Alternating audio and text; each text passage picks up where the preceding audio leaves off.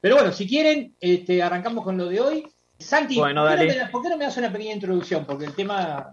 Pero surgió a pedido tuyo. Esta... cu- Exacto, el 16 de septiembre del 2010 eh, partió de este espacio, de este tiempo, Mario Luis Rodríguez Cobo, Silo, fundador del movimiento humanista, un movimiento internacional que, que existe en más de 120 países en el mundo, una doctrina de la no violencia, de la no discriminación, del intento de superar el sufrimiento.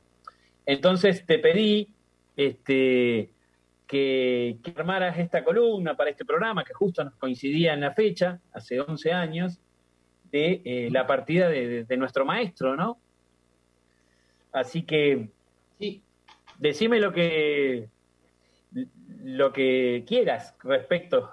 Bueno, yo traje un audio que es de una absoluta real- de, una absoluta vigencia, porque es un momento dentro de todo el arco que, abarcó Silo, eh, ligado a la política, a la sociedad, a la psicología, la espiritualidad. Él, en unas entrevistas que le hacen en Chile en 1994, se va a referir específicamente al sistema financiero, ¿no? Y le van a preguntar por el sistema financiero.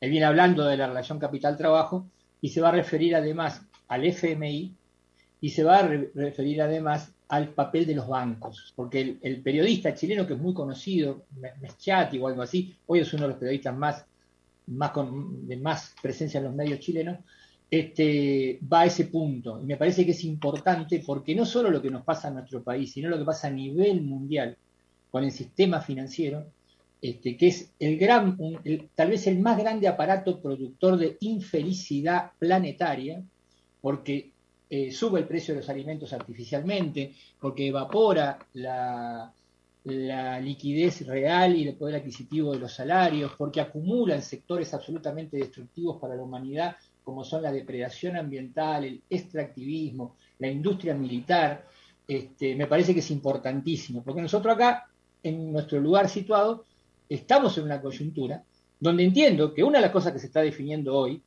es si vamos a priorizar al Fondo Monetario Internacional o si vamos a priorizar al pueblo. Esa es una gran disyuntiva que tiene la Argentina. Y si el Fondo Monetario bueno, ese que Macri, Buenísimo. es- ese que Macri trajo, este, con, con que había que enamorarse de, no me acuerdo el nombre de aquella muchacha, este, no, no tan muchacha francesa, Lagarde. Cristín, Exacto. Cristín Lagarde. Cristín, ¿es así o si no? Si lo vamos a pagar con todas esas cosas que Barbie comentaba que, que en un momento había y que ahora este, no, no están y que para que estén hay que tener recursos. ¿no? Así que si les parece, vamos a ese audio y seguimos conversando. El que termina perjudicado es el trabajador que se queda en la calle sin fuentes de trabajo.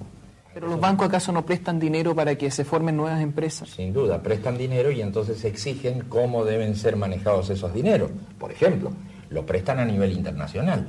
Se lo prestan, que son los créditos blandos que otorgan en un momento dado a una dictadura dada. Esa dictadura contrae deudas con el Fondo Monetario Internacional o con la banca internacional, no al pueblo, no al pueblo. Y entonces, claro, llega el momento en que hay que responder a esa deuda. Eh, claro, las cosas van cambiando porque se cambia la tasa de interés. En definitiva, comienza en marzo una ampliación tal que al final nunca se puede pagar la deuda y se está mucho más endeudado que cuando se prestó por primera vez. Es decir, el pago que hay que ir efectuando se hace cada vez más astronómico, es lo que sucede en la economía de casi todos los países de América Latina. Esto es una situación grave porque entonces la banca en lugar de propiciar el desarrollo de los países está succionando los recursos de cada país, con lo cual, aunque aparezcan ciertos desarrollos y ciertos avances, eh, más o menos visibles en los centros de las capitales importantes, en realidad lo que va ocurriendo es que se van empobreciendo las capas bajas de la población, mientras ese 20% aumenta sus ganancias y por supuesto el capital. ¿Y ¿Cómo se modifica esto con leyes? ¿Se prohíben los bancos? ¿Se eliminan los bancos? ¿Se restringe la actividad de los bancos? Porque, no, estas ver, soluciones no pueden ser puntuales. A ver, pregunto yo. Si, Estas no, son, no pueden ser puntuales. si- si un partido humanista fuera gobierno Mm. y tuviera entonces todo el poder, porque tiene mayoría parlamentaria, y tuviera todo el poder para eh, modificar el estado de cosas en un país. ¿qué es lo que harían? ¿Elimina los bancos? No, utiliza los bancos para que presten sin usura. Bien, hasta ahí llegamos. utiliza a los bancos para que Muy bien. utiliza a los bancos para que presten sin usura, ¿no? Imagínense, un escándalo. Bueno, eso ocurre hoy en el mundo, ¿no? El país 20 más grande en territorio y 19 más grande en población mundial, el demonizado Irán hace eso. Claro, eso lo- ellos lo hacen porque en su, en su mandato religioso está, es un, es un, sacrilegio, es, un- es una herejía este, que la plata produzca ganancia, ¿no? Así que este, me parecía, me parecía interesante traer ese tema porque, porque bueno, así estamos nosotros, ¿no? Heredamos las, las, las heredamos de las dictaduras las deudas en nuestros países, nos las sacamos de encima en un momento bastante bien y sobre todo nos sacamos el Fondo Monetario para que no incidiera más. Y los golpistas que ganaron por primera vez una elección democrática, que es la clase que representa Macri, trajeron obviamente como corresponde al Fondo Monetario, que más allá de la deuda, lo importante es que viene a condicionar la política económica y cada vez que vos quieras asignar más a, a los centros de salud o lo que, lo que sea, te van a decir, ojo con el gasto, ojo con la deuda, esto no lo haga.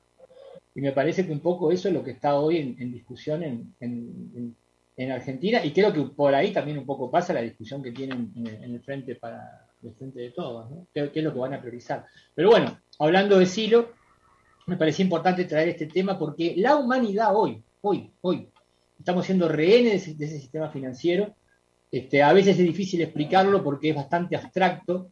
Este, cómo, cómo, por ejemplo, nosotros recibimos, ahora, por ejemplo, Argentina recibió del Fondo Monetario Internacional 4.300 millones de dólares. ¿Ustedes se enteraron que llegó algún avión con los dólares?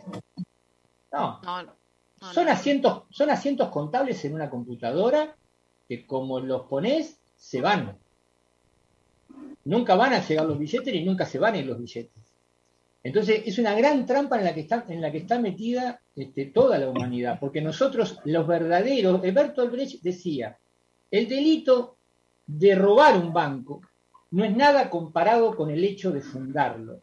Entonces, este, todo eso que se preocupan por las cuevas, por las cuevas donde cambian guita, preocupate por el banco, preocupate por el ACBC, poné en internet HSBC, guerra del opio, por ejemplo, y vas a descubrir un mundo. Poné HSBC y poné, por ejemplo, multas por blanquear dinero del narcotráfico y te vas a encontrar con un mundo. Este, entonces, eh, cuesta entender que los verdaderos ladrones de la sociedad, pero los ladrones a escala, a escala en serio, los que se llevan gran parte de la soja que nosotros le vendemos a China, cuando la recibimos, en lugar de estar contento, che, ¿ahora qué vamos a hacer con esto? ¿Más hospitales? No, no, no, hay que transferir. ¿Cómo? Sí, hay que transferir intereses. Ah, sí, hay que, hay que- pagar primero la deuda. Pero lo que al campo le pusimos, ah, no, no, no, no, la deuda no se toca. Entonces estamos en ese contexto. y a mí me parece que el planteo de, de Ciro es importante, porque cuando Marcelo Koenig era adolescente, cuando nosotros empezamos a vivir en este país, las calles estaban ganadas por corrientes de, pensamiento similares a la de Javier Milei, no en ese lenguaje violento, pero por izquierda, pero en defensa de los trabajadores, pidiendo este, no pagar la deuda del Fondo Monetario, que no le reconociéramos la deuda de la dictadura. Y hoy tenemos, este, tenemos al revés, tenemos fanáticos del capital, fanáticos, este, obviamente fomentados por los medios, al Partido Humanista, al Movimiento Humanista y al planteo de Silo, en la Argentina se le pagó con la persecución de Ramón Camps, que lo señaló a el genocida Camps lo señaló como el personaje más nefasto para la juventud argentina, con el asesinato de compañeros en La Plata, con la persecución, con, eh, el no permitirnos el acceso a los medios. Ustedes fíjense cómo se... ¿Por qué? Porque estamos al lado de los trabajadores, porque estamos al lado del pueblo. Alguien dirá, pero lo que a Silo le pasó, le pasó a muchos en Argentina, sí, para empezar a Perón, al que lo demonizaron, pero podemos seguir. ¿A cuántos pensadores y a cuántos eh, personas que han aportado mucho a este país y que serían interesantes acercarse a su obra, los han ninguneado? Desde Jaureche a Kush, a Ugarte, al mismo, eh, a John William Cook. O sea, ¿cuánta gente interesante para inspirar a los jóvenes y a las nuevas generaciones tenemos que se lo han ocultado? Bueno, Silo es uno de ellos y nada, invito a los que están escuchando a buscar por internet, hay una página que se llama eh, Silonet, este, y es interesante porque es un planteo que parte de una experiencia humana eh, que invita a una, a una inspiración desde lo mejor de nosotros. Así como uno puede ver este pensamiento de la derecha que incita al odio y que incita a sacar lo peor de uno mismo, el, humanismo trata de sacar lo mejor, lo más bueno, lo más eh, bondadoso, aunque vieron que la palabra bondadoso a veces parece que es un bondadoso. Sí, claro, es un bondadoso. Se puede ser fuerte y se puede ser bondadoso, no es porque la bondad tiene que ser así un flan. Pero, y es lo que necesitamos en la humanidad, necesitamos tratar con bondad a la naturaleza, necesitamos tratar con bondad a los semejantes, necesitamos tratarnos con bondad, necesitamos que, que otro se acerque y sea para vos algo agradable, algo bueno. Ah, mira, viene una persona, no me viene ni a robar, ni a engañar, ni a violar, ni, ni, a maltratar. Es algo bueno que se acerca hacia mí. Así deberíamos tratarnos entre las personas.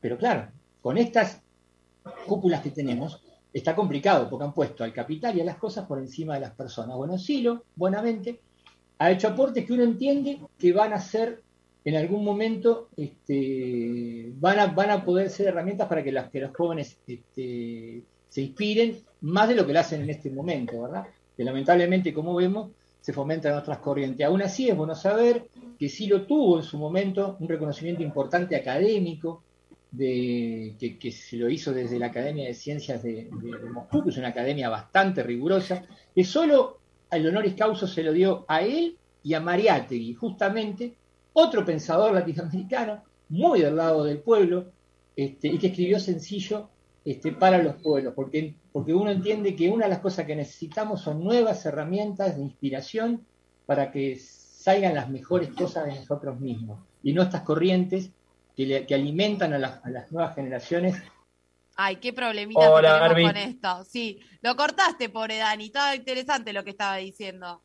Quería hacer una, una reflexión respecto a esto que vos estabas diciendo, porque en la mesa donde a mí me tocó fiscalizar acá en Almirante Brown estaba la boleta del Partido Humanista y un voto solo, eh, una sola persona votó al Partido Humanista en mi mesa, en la mesa que me tocó fiscalizar. Y yo pensaba, ¿no? ¿Cómo puede ser que una persona como Cintia Fernández, que no tiene ni idea de lo que es la política, no tiene ni idea de lo que es un barrio, no tiene ni idea de lo que es tratar de forma humana a alguien, eh, haya eh, 80.000 votos, creo que, que sacó en, en todo el territorio argentino, y no se visibilicen más estos partidos, que realmente es como vos lo decís, yo, no sé, tengo de referente del Partido Humanista justamente a, una persona como Santi, como vos, Daniel, que Santi por lo menos es lo más humano que hay. En, en Serendipia, acá en este equipo, hemos tenido un montón de veces encontronazos, eh, diferencias, no con él, sino entre otros compañeros, y él siempre ahí mediando, siempre tratando de buscar lo mejor para el grupo, para el equipo. Y eso, sinceramente, refleja me parece a mí lo que, lo que le transmitieron a él desde su ideología y desde su partido. Entonces, esto es algo que quería, mm, que quería rescatar y me parece, sí, no sé si capaz queda para hablarlo en otra columna, ¿por qué está tan invisibilizado este partido, digamos? Bueno, puede ser tema para, para, otra, para, otra, para otra columna, como no, pero también es importante rescatar algo. Cuando, disculpen, voy a hacer una digresión, me voy por las ramas pero me parece que es pertinente desde lo humano. Mi hermano es así en buena medida porque tuvo una madre excelente que era humanista, independientemente de las definiciones académicas, de las categorizaciones. Santi fue una persona criada con amor y criada de manera muy, pero muy humana, y creo que eso ayudó, esa costumbre que tuvo de chico fomentó algo que ya vendría con él y qué sé yo, pero eso ayudó muchísimo a que Santi sea como es porque esa impronta viene, viene desde su formación. ¿Ustedes han escuchado alguna vez lo que Javier Milei dice de su padre? Entonces, cuando uno escucha lo que Milei dice de su padre, uno entiende también por qué Milei dice, más allá después del ropaje ideológico que tenga, dice, pa, flaco, con esas carencias y ese maltrato y esa humillación que tuviste de tu familia, uno también entiende por qué te agarraste a esa ideología. Yo creo que, que, lo que esto que quiero decir, el humanismo es una forma de vida y el humanismo está en nuestros pueblos de manera muy difusa o, no con las reglas de, las, doctrinas, pero está en esa sensibilidad, como decía antes, de intentar dar lo mejor de uno y ser eh, bondadoso con los demás, en el sentido de tratar de no hacer al otro lo que no querés que te hagan y, y de ayudar a los demás. E, eso me parece que es clave porque eso también es lo que nos da confianza a nosotros los humanistas de que estos planteos van a prosperar porque están en el pueblo. A mí no me hicieron humanista, yo me acerqué a un grupo porque coincidía con una sensibilidad que ya venía en mí y que venía creo que en mi hermano y en la misma experiencia. Y así creo que puede estar en miles y miles y miles y de millones en el mundo.